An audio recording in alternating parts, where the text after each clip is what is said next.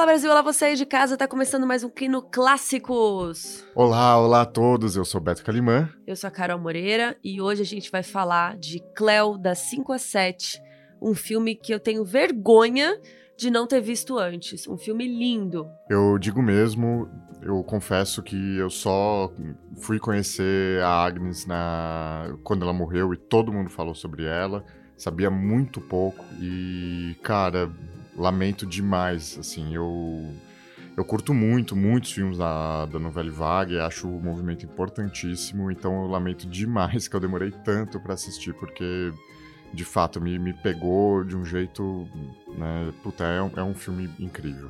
Esse é o segundo filme da Agnès Varda. Eu não sei como fala francês, então desculpa aí qualquer coisa que vai ter no, muito nome francês aqui hoje. O filme Cléo de 5 a 7 é um dos precursores aí da novela vague, né? É, que é um dos movimentos que a gente sempre fala, né? Inclusive, semana passada a gente falou do cinema novo, a gente citou né, o realismo italiano, a gente citou a novela vague. E esse filme foi revolucionário é, em aspectos narrativos ali também, porque ele acompanha duas horinhas da vida da Cleo e eu não imaginava que ia ser como ele é, mas já já a gente conta, que é bem diferente. E também é uma personagem feminina, dirigido por uma mulher, escrito por uma mulher. Então, a gente sabe como isso faz diferença, né? Como isso muda a perspectiva é, de uma história. A gente sempre tenta pegar um filme clássico fazendo paralelo com alguma coisa que está rolando atualmente no, no cinema, no audiovisual em geral, e acho que vale a gente lembrar, né, que recentemente Barbie, que é dirigido pela Greta Gerwig, foi o maior faturamento de um filme em mais de 100 anos de história da Warner Brothers, né? Verdade, né? É importante isso de colocar as mulheres para falar sobre mulheres, né? Porque, inclusive, por muitos anos, os filmes, se você vê a maioria dos filmes já feitos, os personagens principais, os protagonistas, são maioria homens. Inclusive, teve um estudo que foi feito em 2018 pela agência Creative Artists Agency e pela empresa lá Shift Set, que afirma que as, os filmes com mulheres no protagonismo têm um desempenho melhor do que filmes protagonizados por homens. Esse estudo analisou diversos filmes produzidos entre 2014 e 2017 e 105 dessas produções tinham uma mulher no papel principal. E esse estudo conclui que Sim, em cada uma das categorias que foi dividido ali com base no orçamento, os que tiveram melhor desempenho tinham protagonistas femininas. E eu suponho que quando você coloca uma mulher para dirigir uma protagonista feminina, isso melhora muito, que é o caso de Barbie também, né? Com certeza. Eu também fico refletindo isso, assim, né? A, a Agnes, ou Agnes, tem gente que fala às vezes, mas, enfim. Ela é feminista, sempre defendeu as pautas do feminismo, e é muito louco como Cleo é um filme atual. Então, de fato, é difícil imaginar que se o filme fosse dirigido por um homem, ou, enfim... Não, não, não teria essa, essa vanguarda, essa sensibilidade de de contar a história desse jeito, né? Com Eu certeza. Com Esse filme foi indicado à Palma de Ouro do Festival de Cannes em 62 e venceu o prêmio do Sindicato dos Críticos da França de 63. Isso porque o filme é de 62, né?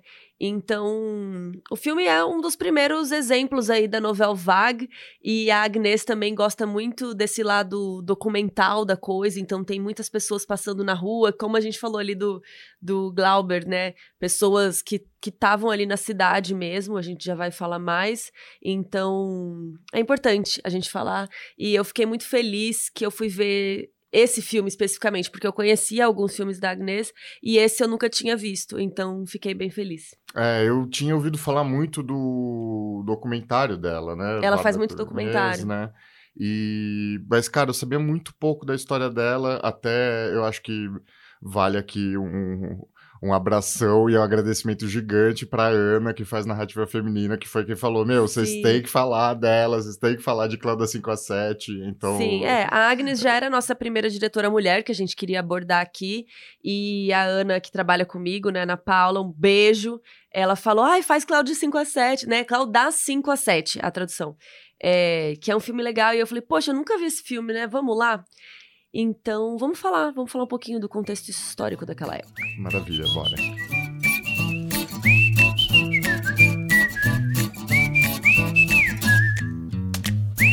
Agnes Varda, ela na verdade nasceu como Arlete Varda e depois ela muda de nome, Eu né? não sabia dessa info também. Pois é.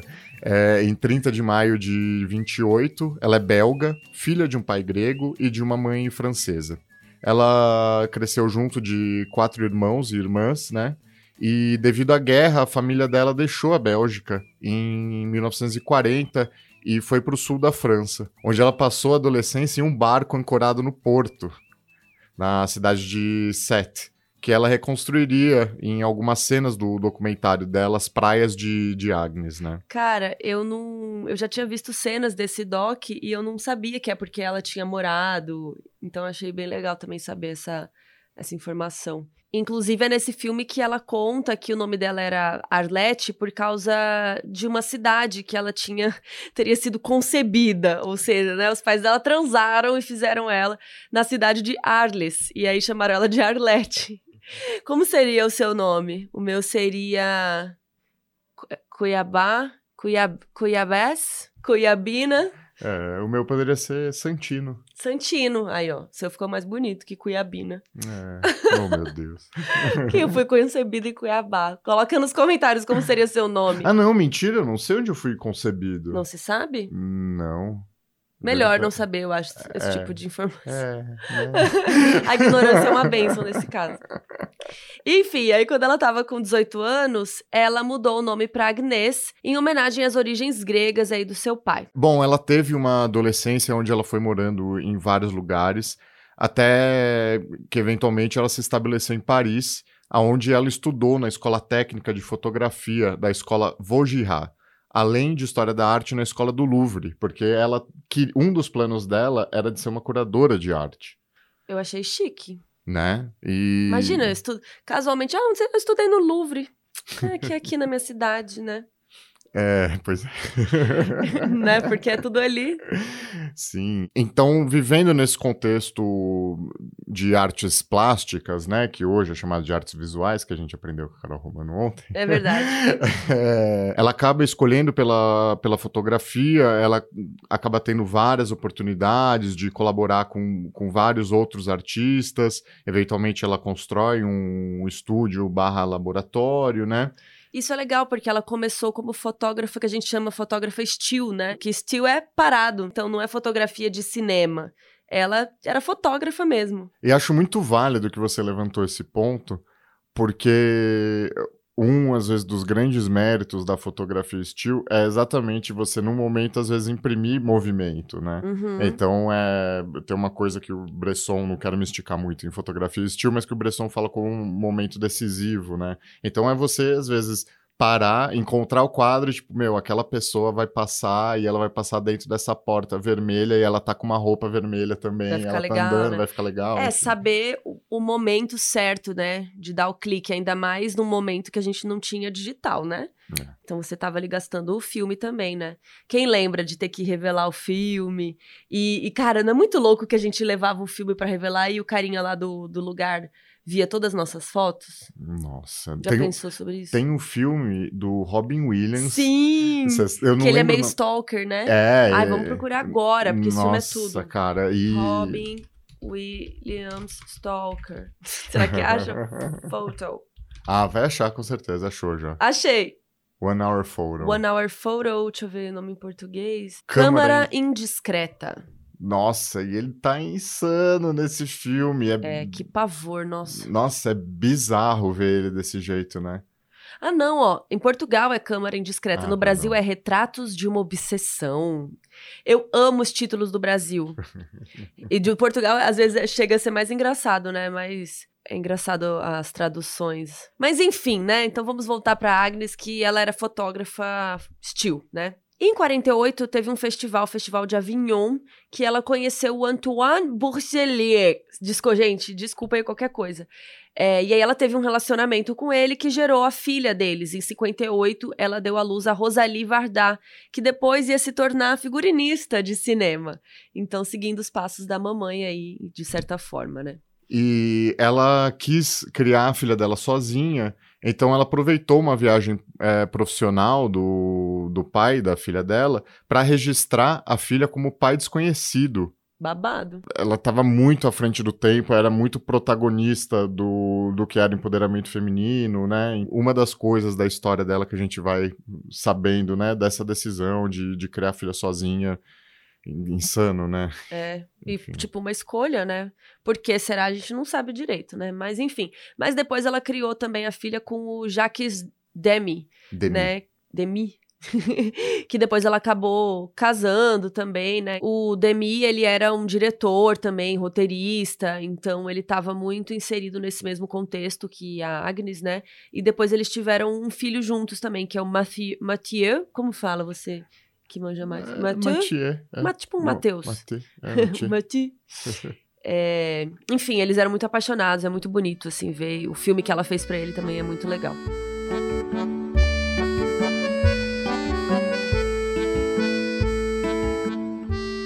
Eu acho muito curioso esses fenômenos da mesma coisa acontecer em lugares diferentes. Porque tem diferentes nomes, mas a novela vague, o neorrealismo italiano e o cinema novo são muito contemporâneos. Os filmes foram feitos na mesma época. Então, assim, é, talvez é um começo de um fenômeno aí de globalização, do filme chegar da Europa e a, as pessoas assistirem aqui, né? Enfim. Mas acho que também é uma coisa que a guerra atingiu o mundo todo, né?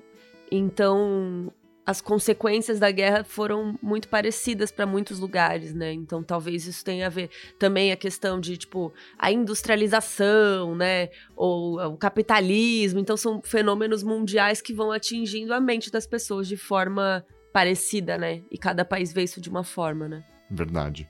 A Agnes, ela, na época, ela estava junto de, de outros cineastas, né? Que era o Jacques Demy, que virou o marido dela, o Chris Marquet e o Alain Resnais.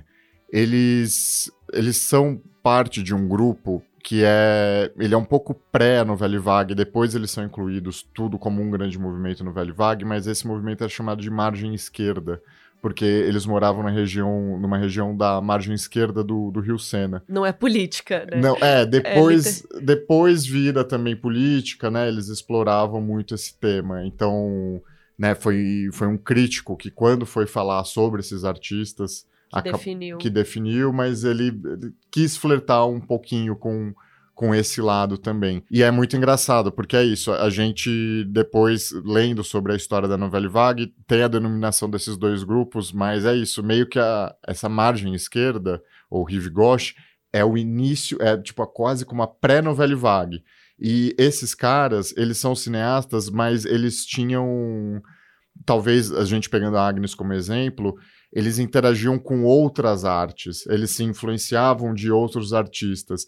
E, em comparação, o que foi depois denominado como margem direita, que não tinha esse motivo, não eram de direita nem nada do gênero, é a galera do Carrier de Cinema.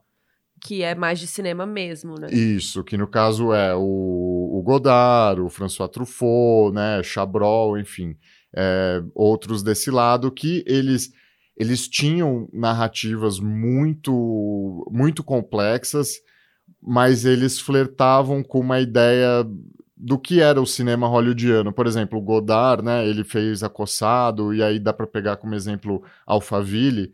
Eles são muito disruptivos, mas, assim, é, é uma história de ação, é uma história de detetive, então, assim, o gênero... Mais mainstream, né? É, o gênero, ele era mais mainstream, enquanto essa galera da, da Rive Gauche... Da esquerda. Que, né, da, da margem esquerda, explorava temas mais existencialistas, mais densos, eles, eles se preocupavam muito em falar do contexto político da época, por exemplo, Cléo da, da 5 a 7 tem o, o, lado existencialista da vida da mulher, mas também faz uma menção à Guerra da Argélia, que era uma guerra que a França estava envolvida. Então, existe essa preocupação da, da pauta política, seja ali como base ou pelo menos como citar, um, né? é, citar como um plano de fundo, né? E é legal também como a novela vague, assim como o neorrealismo e assim como o cinema novo, eles queriam fugir dos estúdios, né? Eles queriam filmar na rua, queriam filmar pessoas às vezes reais, é, e querendo ou não, isso era mais barato também, né? Que inclusive a gente já vai contar como que veio a existir o Cléo da 5 a 7, que foi muito assim, vamos fazer um baratinho aqui, ó, vamos fazer um negocinho. E então, isso era muito legal também, de aproveitar as ruas, a cidade como ela era, né? Sim, e já começando a falar sobre Cléo da 5 a 7 nesse aspecto, é muito curioso porque você não vê só, sei lá, cartão postal de Paris, sabe? Uhum. Ela explora realmente as ruas, né? E os transeuntes, os artistas de rua, né? Para mim é, é, muito é muito curioso, muito vivo isso assim. E você vê que ela tem a visão dela sobre a cidade, né? Pesquisando sobre, a gente descobre que que a Agnes ela achava Paris uma cidade difícil, uma cidade bruta quando ela foi estudar, não era como acho qualquer cidade grande, né? É, qualquer grande centro urbano, ele às vezes ele pode ser opressor, né? Uhum. E cara, mas para isso ela teve uma sensibilidade gigante, né? Ela coloca em muitos momentos você vê ali a a Cleo sendo né, paquerada na rua, sendo abordada. E é isso, assim, ela tá falando da experiência dela e da experiência de muitas mulheres, né? Então. Sim. Os filmes da novela Vaga eram muito pessoais também, né? Que falavam de, de uma coisa ali que estava afligindo a própria pessoa que criou o filme, que também era universal, né? Muitas vezes. Porque muitas vezes o que acontece com a gente tem outras pessoas sofrendo e passando, né? Por isso que é importante falar sobre nossas dores nossos problemas. E eles queriam abordar isso também, né? Então, vamos contar um pouquinho como esse filme foi existir, né? Que eu já meio que dei um spoiler ali, porque a galera da produção queria fazer um filme baixo orçamento, que fosse fácil é, então, já de cara, eles pensaram em fazer em Paris mesmo, porque aí não ia envolver viagem, não ia ter que pagar hotel para ninguém, pros atores, pra equipe, nada. Então, tipo, todo mundo sai da sua casa, encontra no lugar e grava, né? E então, isso já foi uma primeira ideia. E daí a Agnes teve essa ideia de acompanhar uma pessoa, no caso a Cleo, uma mulher, durante duas horas da vida dela, porque ela falou: putz, isso aqui vai ser mais fácil, a gente só faz de dia, então é, a dificuldade de produção deu a ideia do filme, que muitas vezes acontece isso, né? Como a gente até falou de tubarão, né? A dificuldade ali faz o negócio se tornar mais interessante às vezes, né? Além disso, a gente nota que o elenco do filme, ele é relativamente pequeno, né? Sem contar Super. que não, não existe uma figuração ensaiada, onde você vê que um barato, monte de né? gente coordenando. Não, é, é uma época que, assim, autorização de imagem, não né? Existia. Não existia. Inclusive, a gente pode fazer essa pesquisa aí pro próximo, quando inventaram a autorização de imagem, porque eles filmavam as pessoas na rua e foda-se, né? Cara, e só que as pessoas também não se incomodavam, né? Engraçado ali. É... A gente vê muitas vezes as pessoas olhando pra câmera em muitos filmes da, da época, né? Aqui também, né? É. Mas a, as cenas que ela pega dos artistas de rua aquilo, assim, é, é impressionante. É, eu... tem um cara que come sapo, uma perereca. É, é uma, perereca. uma, ele come três. É, só que é tipo parte de um show ali que ele faz no meio da, da rua ali da cidade, né? Tipo, olha só, eu vou comer uma perereca. E aí todo mundo tá passando e fica aquela roda, né, em volta dele. E aí ele põe a perereca na boca, aí solta uma água no chão, ele né? Põe cospe. três e depois ele cospe elas. Uma... Ai, é um negócio esquisito. A Cleo até passa e fica meio enojada, assim, tipo, ah, eca, né? E tem um outro cara que fica com um negócio espetado no braço. É, ele, ele, ele usa uma lâmina, tipo, como uma espada muito fina. E ele ultrapassa o bíceps dele, assim. Tipo, do lado, de um lado ao outro, né? É. Fica furado, assim. Nossa, é bizarro. E até muito curioso, porque aí, um pouco pra frente do filme, a, a Cleo fala, né? Nossa, eu vi um cara furando o próprio bíceps. Então, eu também fico pensando o quanto que o roteiro é... Também foi construído é ali, né? É construído ali, né? Então, Total. Cara, é... Mas vamos contar a história então, já que a gente tá entrando nesses temas, né? Bora. Bom, a gente tem a história da Cleo, que é uma cantora em ascensão ali. Ela é muito bonita, ela canta bem, né? Tem uma cena que a gente já vai falar que ela canta. Só que ela descobriu recentemente que ela pode estar com câncer, então ela fez um exame e nesses momentos que a gente está acompanhando ela, das 5 da tarde até as 7 da noite, a gente está acompanhando ela esperando esse resultado do exame. Então, por isso que esse filme é existencialista nesse ponto aí, vida ou morte, né? Dela ser cantora e famosa e bonita, mas de que adianta, né? Então tem muitas questões ali é, dela se deparando com a mortalidade, né? Que ela pode morrer. a Agnes, ela fala. Existe um TED Talk dela de 17 minutos. Ai, vamos pôr na descrição. E esse material, ele também aparece no, no documentário é, Varda por, por Agnes. E ela comenta como, como câncer era uma questão da época, era um medo muito grande da época, porque uhum. não, não uhum. tinha solução, o tratamento era muito experimental ainda. Então, mais algo, né? Porque, sim, todo mundo tinha, tinha um receio e é isso, assim. Então, é de novo encontrando essa empatia do grande público, de uma questão muito profunda, né? Os filmes, os filmes de grandes estúdios eram mais inocentes, não iam né, nessa densidade, né? É, total. E nesse filme ainda tem outras questões, né? Tem um pouco sobre ela ser objetificada, porque ela é bonita, ela é cantora e as pessoas esperam coisas dela, inclusive nesse dia. Aí acho que é legal até a gente falar antes dos temas, assim, que o filme acompanha exatamente os minutos. Então, no começo do filme tem lá escrito, não vou lembrar exatamente o número, mas digamos que seja Cleo, das 5 e 1 às 5 e 32. Aí depois, fulana, que aí tem uma amiga dela, né, que é a Angele, é das 5h32 às 5 h Então a gente vai seguindo o tempo, nem sempre com a Cleo, que eu não sabia que ia rolar isso, que é legal. Então às vezes muda o nome da pessoa que a gente tá acompanhando, mas sempre com a Cleo presente, né? Mas é com os minutinhos, assim. Então é um filme que se passa praticamente em tempo real, porque tem alguns momentos que ele come uns minutos ali, porque o filme tem uma hora e meia, né? Quantos minutos? Uma hora e meia, uma hora e meia. E na verdade, as 5 a 7 seriam duas horas. E a Agnes até fala sobre isso, que o tempo passa diferente. Quando a gente tá feliz, o tempo passa mais rápido. Quando a gente tá triste, o tempo passa devagar. É, às vezes a gente perde a noção do tempo. Então o filme tem, mostra muito relógio, o filme fala muito disso, de como o tempo passa. E por isso que o filme não tem duas horas. Porque em alguns momentos o tempo passa voando quando ela tá bem, enfim. Então, só para contar como é essa, essa parte narrativa, acho bem legal, né? O que é muito curioso é como, nesse aspecto da, da objetificação, no começo, ela acha assim: enquanto eu estiver bela, enquanto eu for bela, eu tô viva. É, é. Antes, antes, eu estar tá com câncer e prestes a morrer, porém bonita, do que tá feia. É, isso foi, eu achei pesado. Isso. É muito pesado. Só que eu acho que é a Varda mostrando a curva dela de uma pessoa que começa nessa superficialidade. Meio fútil. Só que aí, na hora da, da música, a hora que ela canta aquela música Santuar, que é incrível, é, é onde ela se dá conta, de fato, de que não, cara, é, enquanto enquanto eu continuar sendo vista dessa forma, minha vida vai ser uma merda. Eu, sabe, eu não, não vou desfrutar da vida de fato. É, enfim. É interessante. Ela tem uma porque, epifania, né? É, porque nessas duas horas, então é isso, no começo do filme ela tá agoniada, nanana,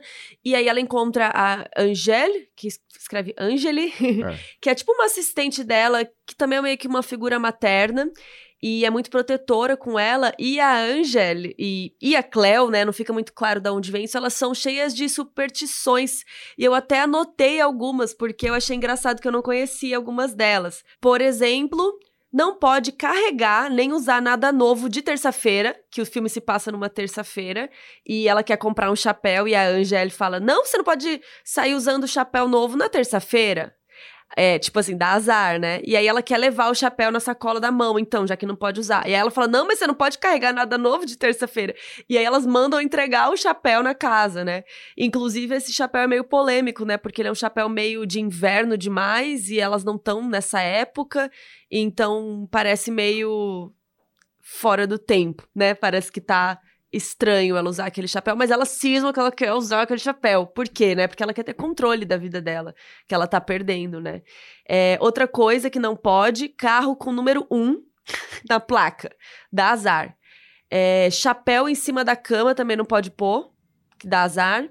E espelho quebrado é sinal de morte. Espelho quebrado para mim era azar, mas pelo visto para elas é morte. Que tem uma hora que quebra um espelho no filme, que também a gente volta para esse tema, né? É, da morte aí rondando ela. E é engraçado porque ela se sente objetificada, então ela vai é, pontuando isso, e a gente vê que ela tá num dia de merda. Esses horários aí, ela tá esperando o exame, ela tá mal, só que ela tem que trabalhar. E aí chega um pessoal na casa dela, ela é mãe de gato, né? Então ela tem vários gatinhos, filhotinhos pela casa. E chega o, chegam os músicos na casa dela para gravar, como se nada fosse. E ela não tá bem mas ela tem que gravar. E né? eles estão na, naquele clima, né, de... Zoeira. De zoeira, zoeira com ela. Eles se vestem de médico, né, porque eles sabem que ela tá doente, é, meio de brincadeira. Né, muito, muito insensível e acho que ali é a Agnes falando um pouco de como, de como os homens muitas vezes são insensíveis às questões que as mulheres estão vivendo. Não, né? e as expectativas que são criadas em cima da mulher. Tipo, ela tem que ser bonita, então ela, a gente vê é, em algum momento ali que ela tira uma peruca, então o cabelo dela esse tempo todo não era o cabelo dela, ela tava usando uma peruca com cabelo perfeito e ela tira. E acho que é depois da música, né? É depois da música, porque ali e é a, a sensibilidade disso, né? Porque eles fazem a piada chegando de médico, e aí eles escrevem uma música que sim, é linda, só que eles estão usando da dor dela. Não foi ela que escreveu. Ela não quer necessariamente falar, falar daquilo e, e, explorar aquilo. E aí ela canta, ela esmirilha, né? Ela. O né? que, que é esmirilha ah, pra quem? Não destrói, ela acaba. Ela, né? Não conhecia essa gíria, o Beto que me ensinou. É. Mas e logo depois que ela faz isso, é meio que o, é o ponto de virada dela. De e é o meio do filme, né? né? É, é aos, exatamente aos 45 minutos tem a cena dela cantando que é muito bonita. A gente pode até colocar um trechinho da música aqui.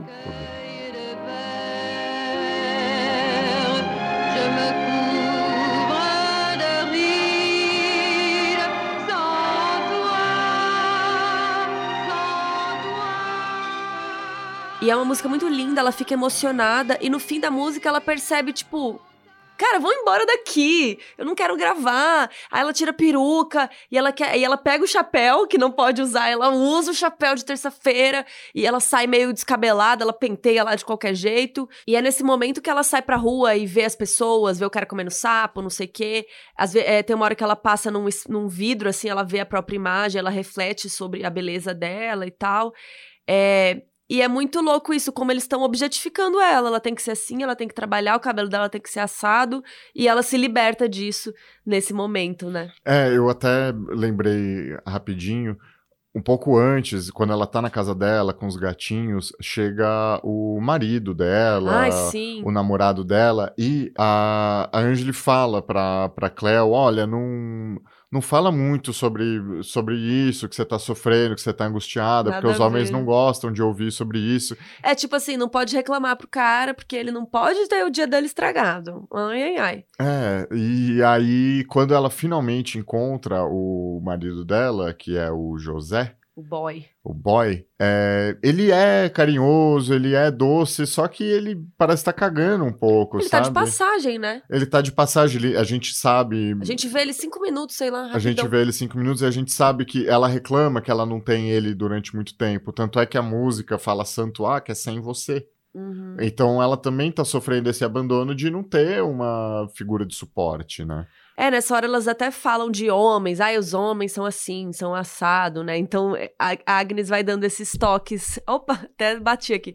Vai dando esses toques, assim, né? Sobre o que elas pensam do homem, o que os homens pensam dela, o que elas acham que os homens pensam delas, né? E a Cleo vai dar esse rolê e tal, e ela encontra uma amiga dela, que é a Dorothy, como fala?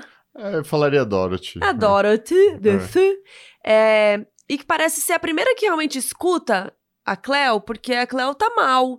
E a Angela tá sempre tipo, ai, não fala disso, ai, não sei o que lá, temos que cantar, tem que fazer isso, tem que estar tá bonita. E a Dorothy é diferente, assim, ela parece uma amiga mesmo, sabe? Quer levar ela pra passear, quer levar ela pra né, dar uma esquecida. E ela é muito interessante porque ela posa pelada para artistas é, fazerem esculturas que eu, eu já tinha visto isso pra pintura, né? Mas eu acho que eu nunca tinha pensado sobre escultura, porque demora mais, sei lá quantas horas ela tem que ficar ali pelada, né? Posando. Então a gente chega, a Cleo chega, né, no, no estúdio, lá no ateliê, e tem um monte de gente esculpindo, e a moça tá lá parada, pelada. Aí fala, ah, acabou, obrigada, gente. Ela põe o lookinho, vamos embora. Tipo, mais uma terça-feira para ela, literalmente. E isso é muito interessante, né? Porque é uma mulher empoderada sobre o próprio corpo que não tá nem aí, ela tá trampando e beleza, né? Eu, refletindo aqui, eu fico pensando se ela acaba sendo um, um resumo do que é o conceito do feminismo para Agnes, né? Porque ela tá, ela faz o papel da sororidade. A Angeli acaba sendo uma mãe, quase. sendo uma mãe e às vezes a gente sabe que, que pais e mães amo, amo vocês, tá? Então não, Beijo, não caso vocês estejam ouvindo. É, mas a gente sabe que às vezes acabam colocando, né, essa, essas questões e tanto que essas super, superstições, difícil falar isso, superstições, superstições, superstições. É, as superstições a gente não sabe se é da Cleo ou se é a Angélica que tá passando pra Cleo, né? Não pode terça-feira, não pode. Não. Tanto que ela usa depois da terça-feira o chapéu, né? Então ela também tá repassando coisas, né? Ah, os homens não gostam que fala de doença. E não é o que a Cleo acredita, né? É, e aí a Dorothy, então ela já de cara, ela acaba sendo, tendo esse papel de, de sororidade, de entender a, a dor dela, do empoderamento do, do próprio corpo e é isso, ela tá lá, não é a cena que ela aparece ali nua, não é sensual. Uhum. Ela não é construída desse jeito, é, é respeitando o, o, corpo dela, e eu acho muito curioso, porque a Cleo fala, nossa, eu nunca conseguiria fazer isso, porque é. eu ficaria, né, é, me questionaria envergonhada, pensaria na minha, né, no meu corpo, nas imperfeições, etc. E a Dorothy fala, não, imagina, sabe, tipo, tão... Muito normal pra ela. É. Né? É, e a Dorothy passa uma energia feliz, que contradiz, né, que dá um contraste com a Cleo, que a Cleo tá Gente, ela tá triste o filme inteiro, deprimida, aquela coisa para baixo. E quando ela encontra essa amiga, ela ri, elas se divertem mais. A amiga tá dirigindo loucamente na rua, assim. E, e ela fala: Ah, você dirige? Que legal. Isso também é legal, né? Que são as mulheres dirigindo. Inclusive, elas pegam um táxi no começo do filme, a Angeli e a Cleo, e é uma mulher que é motorista, né? Então é interessante que a Agnes coloca as mulheres em posições que, né, naquela época, principalmente, não eram tão comuns, né? É, é era um momento ali, o começo do, dos anos 60 é um momento aonde onde está se debatendo a importância da mulher também está no mercado de trabalho, né? Sim, inclusive depois da Segunda Guerra, né, que muitos homens morreram e as mulheres foram obrigadas a trabalhar, né? Muitas delas não trabalhavam antes, eram donas de casa, cuidavam das crianças. Só que aí seu marido morreu, você vai fazer o quê, né? Então é, é uma época que está cada vez mais as mulheres adentrando esse espaço que antes eram só dos homens, né? Inclusive, falando de guerra, depois da, da o, ver um filminho ali que tem, tem vários. Do namorado da Dorothy, né? É, que ele é um projecionista, e aí ele, ela vê um. Ela assiste um curtazinho e que tem várias pessoas ali que são importantes para o movimento da Novelle Vague. Então, o Godard atua, Sim. tem a Ana Karina, que é uma musa da, da Novelle Vague, né? Principalmente do, dos filmes do Godard, e mais outras pessoas. Tem vários. Ali é, como que chama? Figurantes famosos, Isso. né? Porque eles assistem a um filminho, que isso é legal também, um pouco de metalinguagem, né? O namorado da Dorothy trabalha numa projeção de cinema e tá passando um curto, ele fala, ah, fiquem pra ver o curto e tal. E aí toca o curto e a gente vê inteirinho o curta, que o personagem principal é o Godard. Simplesmente, a Agnes ligou e falou: Godard, cola aqui pra fazer uma figuração no meu filme. Ele falou: beleza. E aí foi lá, enfim, é bem legalzinho o, o filme. E daí, depois disso, que a Cleo volta, né, pras ruas. E já é um pouco diferente, né? Esse encontro dela com a, com a Dorothy, acho que traz leveza. Deu um up aí, né? Deu um up. Não sei, não sei se a, se a Inês também, ali, nesse momento, ela tá falando assim, cara, às vezes a salvação pode estar tá aqui, sabe? O cinema é a salvação. É, ou pelo menos, se não é a salvação, a gente, a gente pode distrai. te apontar um caminho, sabe? A gente pode te distrair, te fazer pensar, te fazer olhar a vida de outra forma, né? Porque depois ela tá, ela sai dessa, dessa projeção e aí ela continua andando até onde ela chega num parque. E aí nesse parque ela conhece o Antoine que é um soldado francês, e ele tá de, de uma forma diferente, ele tá lidando com o dilema da, da incerteza e da possibilidade de morte, porque ele tá prestes a embarcar para a Guerra da Argélia. E ele se comporta de uma forma muito diferente daquela do, do marido da Cleo, porque... É, ele escuta, né? É, a escuta dele é ativa. É legal como ela mostra, de certa forma, que é isso, que o, o feminismo não é, não é a exclusão do homem, sabe? Ele, uhum. Ela mostra um exemplo muito positivo de alguém que, que tem uma escutativa, de que in, quer entender o drama dela e de que quer ver ela não pelo que é externo. Tanto é que a Cleo confessa que o nome dela é Florence, na verdade, uhum. não é Cleo. E ele só chama ela de Florence, né? Então, eu imagino que é o que ele tá querendo mostrar ali. Cara, eu eu quero saber de você, de verdade, não não a casca. É, né? não é a Cleo cantora, né? É a Florence, é a pessoa o que, que tem aqui por trás. E ele não. Ele não, te, não espera nada dela, né? Como marido, como os músicos, como a sociedade inteira. É, inclusive, na hora do táxi, eu lembrei agora que toca uma música dela na rádio. E a gente não entende muito bem. Ela fala, tipo, ah, tira essa música, não sei o que lá. Daí você vai, putz, ela não, é ela que tá cantando, ela não quer ouvir a própria voz, né? Então, é, como ela vai mudando de não querer ouvir a própria voz para revelar o nome dela né, mais pro final do filme. Então é muito bonito esse momento que ela tem com o Antoine, Antônio. Uhum. É, então ele e eles passeiam, né, porque ele precisa ir para um lugar e ele fala: ah, "Eu vou com você até o hospital então para pegar seu resultado". E eles vão indo, eles pegam um bondinho. E é legal isso também que a Agnes falou que ela não queria fingir que a cidade era diferente, do tipo, eu filmo você aqui nessa rua, aí a gente anda lá pra puta que pariu e filma você saindo lá do outro lado. Como a gente até viu que apareceu no Kino de quinta-feira, a atriz que faz a Dinorah, que é a Alice, ela contou que eles filmavam uma cena, sei lá, a pessoa virando a esquina no Rio Grande do Norte e quando ela terminava de virar, a outra, né, o, contraplano era no Ceará, porque eles queriam criar essa sensação de uma cidade que não existe. Nesse caso aqui, a Agnes queria mostrar a Paris verdadeira, mesmo os lados feios, mesmo os lados que não tem nada bonito. Então, quando eles pegam um bondinho, eles literalmente pegaram um bondinho na rua X e foram para a rua Y Sabe, não é fake, não é que aquele parque, na verdade, fica em outra parte da cidade. Ela quis seguir exatamente o fluxo natural da cidade e das ruas, não, né, que fosse verdadeiro. Eu achei isso muito legal também. É, para quem conhece a geografia de, de Paris, não é meu caso, né? Mas deve ser muito incrível ver esse filme também, porque. Que é certinho, né? É, porque é muito certinho. Então é você ver como era essa rua na época. Igual às vezes a gente entra num restaurante e vê foto, ah, como era a Paulista em, em uhum. 1900, sabe? Então deve ser muito curioso, porque é isso, é o, deve ser o é um bonde tal, de que hoje deve passar o ônibus, a, sabe? As avenidas por onde passa. Então, é, é uma joia mesmo nesse aspecto também, é muito incrível.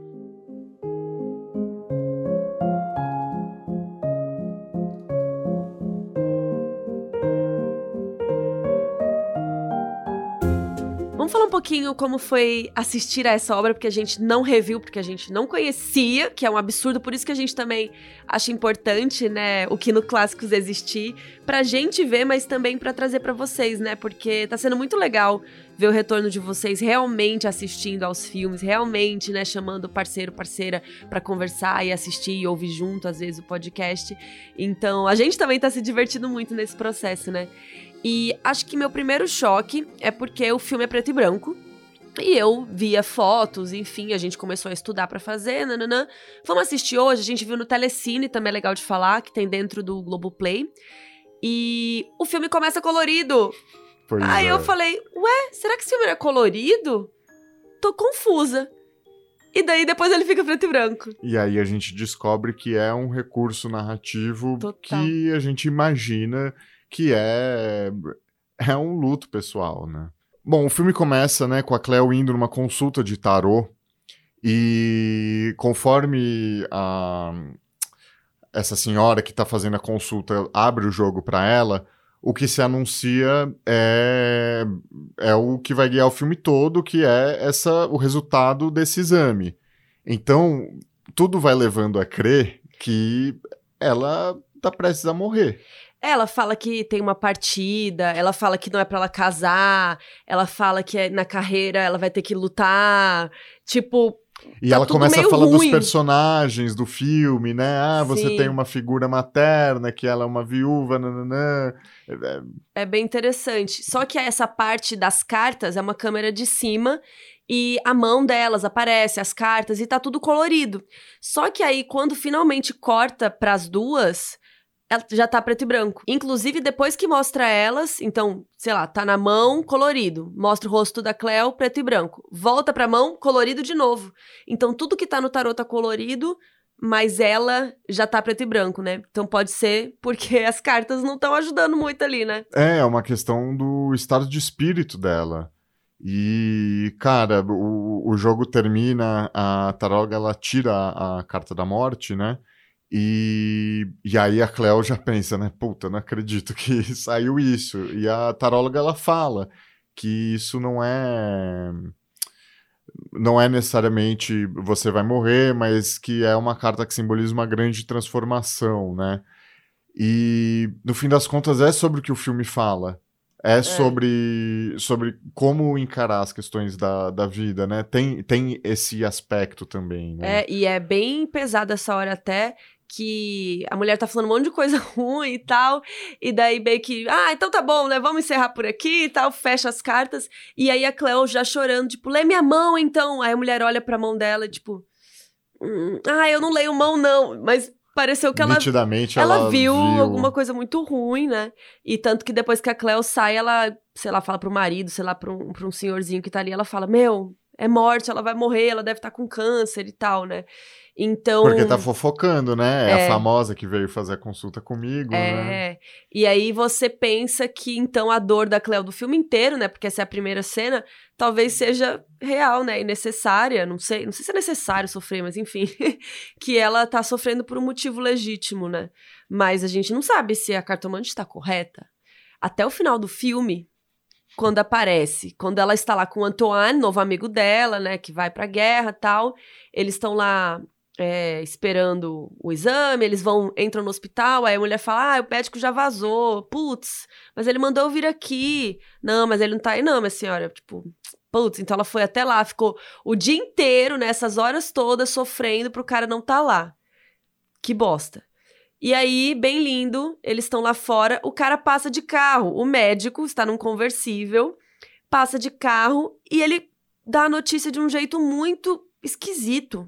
Bom, eles acreditavam que não iam encontrar o médico e quando ele para ali com o carro, ela tá um pouco atônita e o Antoine ele toma a frente e ele fala que ele é irmão dela, né? uhum. né? E ele fala que tá indo viajar, por isso que ele foi lá, né? Porque queriam falar com ele. Só que a primeira pergunta que o médico faz quando a vê, ele fala assim: Ué, não foi na minha sala? Não tava com coragem? Tipo, oi? Como assim? E aí o, o Antoine, né, puxa puxa para ele e tal. E o médico simplesmente ignora a Cleo, só olha pro Antoine e fala: vai ser um tratamento muito cansativo, viu? Mais dois meses de tratamento ela vai estar tá show, viu? E você fica tranquilo, me manda uma carta se você quiser saber mais do tratamento dela. E é isso. E a senhora. Ela vai te contando. Ela né? te conta aí e a senhora vem aqui às 11 da manhã que a gente explica tudo. Beleza? Tchau. E pega e vai embora. Tipo, o médico nem fala com ela e ele conta uma notícia, né? Meu, radioterapia. Ele fala, vai ser um tratamento cansativo. Do nada e nem, sabe, sem menor empatia, né? Você contando agora, eu fiquei pensando no fato, o primeiro grande simbolismo da transformação dela é ela tirar a peruca e, e sair andando na rua, né? E ela vai encarar um tratamento para câncer, né? Uhum. É verdade. Enfim, só um, um, só um detalhe, mas é, um é não é, mas é como isso assim, como tá como a Agnes é conectado. é capaz de ser sutil de colocar tanta coisinha, tanto, né, tanto detalhe, tudo conta história, cara. É Puta, é muito foda. É, e aí o cara vai embora e ela sabe que o amigo dela precisa ir embora também daqui a pouquinho e eles vão andando juntos e ela tá com aquela cara meio, né, que vai ser da minha vida, né? Que é, é um pouco relacionado ao que o Tarot falou, né? Que ela ia ter uma grande luta, que ia acontecer alguma coisa, uma transformação, né? E aí o filme acaba, né? Com eles dois caminhando, então a gente realmente acompanha só aqueles momentos ali da vida da Cleo. No jogo do Tarot, ela fala a respeito de, um, de uma presença angelical, de um anjo, né? E eu ficava pensando se às vezes o paralelo do nome da Angeli que seria meio que um anjo da guarda dela, mas eu acredito que possa ser ele também, né? Ah, ele super foi, né? Ele foi com ela, ele tomou a frente por ela para ajudar ele quando ela bugou, né? É, porque. Realmente. Porque assim, eu acho que tem. essa interação deles tem um lado que é romântico, assim, ele não, ele não esconde o quanto ele fica fascinado por ela, mas é de uma maneira muito mais doce, muito mais carinhosa, que respeita os limites dela.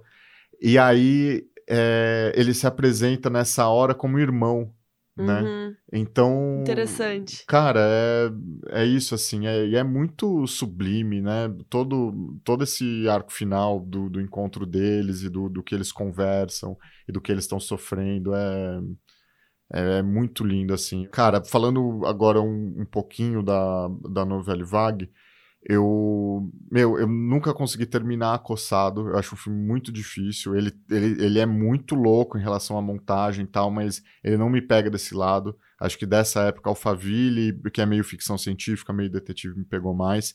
Os Incompreendidos do Truffaut, que acompanha uma criança órfã, já não sei se isso quer dizer alguma coisa sobre mim, do, do que me sensibiliza, né? Mas eu queria muito ter, ter visto o Cleo da 5 a 7 nessa época, porque provavelmente, sei lá, faria eu me interessar ainda mais pelo, pelo movimento, né? Porque ele é muito redondo, ele é, sabe, é, tudo é muito bem lapidado, é, é muito louco, porque ela tem vários recursos narrativos dessa, dessa conta de, de relatividade do tempo, igual quando ela tá descendo as escadas depois do, da sessão de tarô, a Agnes ela corta três vezes no mesmo momento, então porque repete, ela né? né, repete, porque ela tá lidando com aquilo e ao mesmo tempo ela também usa de alguns recursos de é, na época, gente, era, era negativo, então às vezes você tinha uma duração X do, do, do rolo, quanto né? do rolo, do, do, quanto cabia dentro do chassi da câmera. Então ela encontra pontos de corte para ela emendar tudo e fazer parecer um take maior, mais fluido. Mais fluido. Ela faz esse jogo do, do filme começar em cores e, e ser e depois ele ser todo em preto e branco. Cara, então, cara... e o filme tem um, uns jogos de câmera assim, uma movimentação que são muito bonitos, assim, os planos, as escolhas. Tem uns que são mais simples no, no sentido no sentido da palavra, assim, que é, ah, estamos aqui na rua, câmera parada, Cleo tá vindo pra frente, mas tem outros takes que a câmera brilha e se movimenta e enquadra o rosto dela de um jeito, enquadra o cenário ali da vida real a câmera do bondinho, né? Muito gostoso de ver eles passeando. As então, cenas dentro dos carros, dos táxis dos carros. também, cara. Tem uma que elas estão no café, que a, ou que é só a Cleo tá no café, eu acho, que a câmera gira, assim, que é bem bonito, assim, é bem gostoso de ver aquilo, assim. Eu achei bem legal essa parte da fotografia, da composição toda. É, é um. E é isso, assim, é um primor técnico. Acho que, que me faz fazer esse contraste com, com Acossado, que né, é um filme que não me seduz. Desculpa, gente. Amo, amo Godard, desculpa, Godard. principalmente os últimos documentários desculpa, dele. Me pardon, pardon, Godard. Mas aí, traçando essa diferença, porque Acossado é o primeiro filme do Godard e Cleo, da 5 a 7, é o segundo filme da Agnes, então ela era muito nova. Mas é um, parece um filme de pessoa experiente, cara. Super. Tem essa experimentação que pra época devia ser muito revolucionária, mas o filme ele é muito bem executado. É um filme perfeito, assim, não tenho é. nada a reclamar. Ele passa rápido, ele tem essa coisa de acompanhar os minutos do dia, e eu achei bem interessante, porque às vezes a gente ouve o pensamento da, da Cleo, às vezes a gente ouve da Angeli, e eu achei que, gente, que ia sempre tá, Cleo das 5 e 1 às 5 e 32, Cleo das, das 6 a não sei o quê. E não, às vezes muda os personagens. E quando muda, não é que a Cleo sai de cena, mas a gente vê a Cleo pelos olhos daquela pessoa. É meio isso. Isso é muito legal, muito, né? Uma ideia diferente ali dentro, porque ela podia ficar só, ah, Cleo, Cleo, Cleo, e não. Ela resolveu inovar ali dentro dessa ideia dela. E, cara, isso de acompanhar quase que em tempo real é super difícil de fazer, né? Para você não ficar com um filme gigante e o tempo dar errado. É, é, bem interessante. E em vários momentos aparecem relógios. Como que você faz que vai estar tá a hora certa que você precisa estar tá no momento certo do filme? Tipo, que trampo, sabe? De, de organização ali para os relógios estarem certinhos, né? Fizeram uma pergunta para você se, se você consegue. Se você sempre está analisando as questões técnicas do filme, né? E eu acho que esse caso de Cleo é isso, porque a gente é impressionado por essas coisas, mas você fica envolvido na história. Isso não, não, é, um, não é um ruído, não é um. Sabe? Mas é muito legal, porque às vezes a gente tá assistindo e aí, sei lá, eu falo para você, não cortou até agora, né? Tipo, é um plano longo. Ou, nossa, você viu isso que ela fez aqui? Então é, é legal assistir junto, até por isso, né? Que a gente vai comentando os detalhes e as coisas é, que a gente vai sentindo ou que a gente vai percebendo parte técnica ali na hora, assim. Então, esse filme também tem essa. É, usar a linguagem a favor da narrativa ali, né? Dessa história que é tão específica dos horários, assim.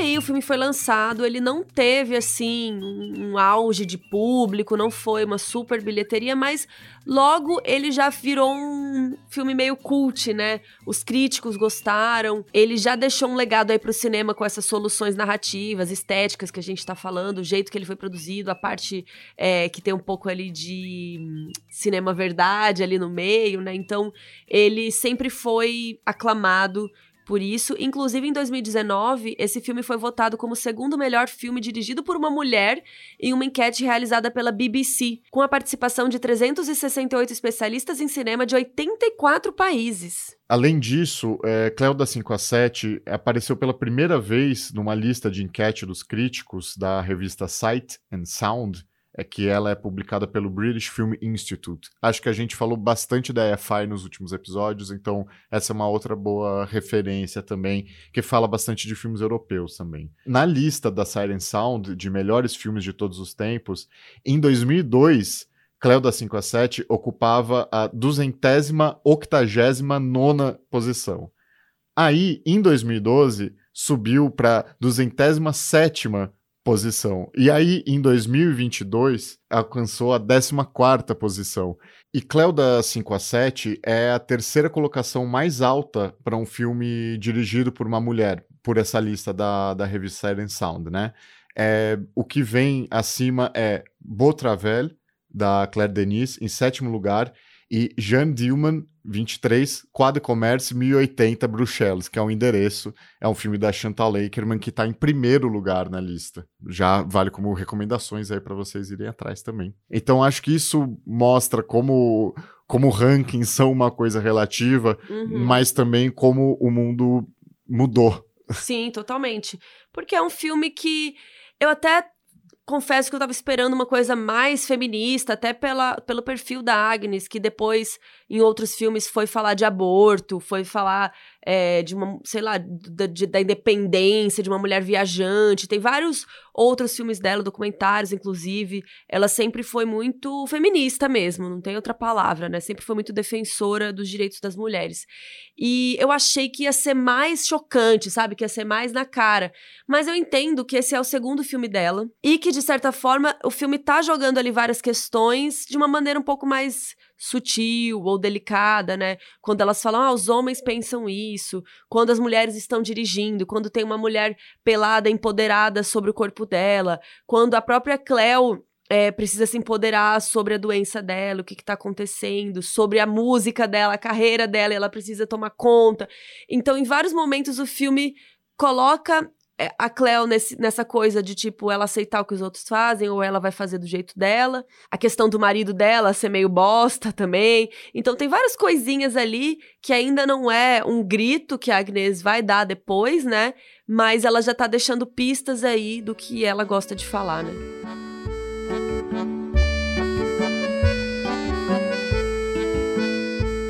Contem pra gente, então, é, se vocês já assistiram o filme, se vocês vão rever, se vocês vão ver pela primeira vez, o que, é que vocês acharam desse episódio. Comentem aí no Spotify, a gente tá lendo todos os comentários de vocês. E também pode mandar sua sugestão de episódio que você quer ter aqui pro Clássicos Kino, Kino é com K, né? Arroba gmail.com, a gente tá de olho nos e-mails também, tem várias dicas boas lá. E o que teremos semana que vem? Semana que vem vamos de uma protagonista mulher para outra. Vamos... É, só que agora sob a visão de um homem. Um filme de 2003 que eu amo muito. Na verdade, acho que a gente vai ter que fazer os dois filmes, hein? Ah, eu, para mim os dois, dois, são uma coisa só. Inclusive, eles foram filmados ao mesmo tempo, né? Foi junto. Se você não sabe qual é ainda, será que você já pensou? É uma mulher de amarelo, loira, e que dizem que parece comigo. E é noiva. E é noiva que nem eu, mas coitada, essa história é horrível. É. Não, a gente vai falar de Kill Bill, porque ela quer matar o ex-noivo dela. E, cara, já é um clássico, né? Ah, 2003 tem 20 anos. Já pode ser chamado de clássico, né? É, mas não, com certeza que o Bill é um clássico. Eu era louca para ter aquele tênis amarelo que, graças a Deus, minha mãe não deu, não tinha lá em Cuiabá, porque hoje eu acho feio e nada contra. mas eu fiquei obcecada com Kill Bill. Eu amava quando eu era jovem, né? Novinha, eu gostava, ainda gosto, mas eu amava muito filme de ação. E ver uma mulher protagonista kicking some ass, né? Chutando bundas, é bom demais. Então, semana que vem vamos chutar bundas com Kill Bill. Já se prepare. O volume 1 e 2, né? Que são duas partes. Então, até semana que vem. Até semana que vem. Tchau, tchau.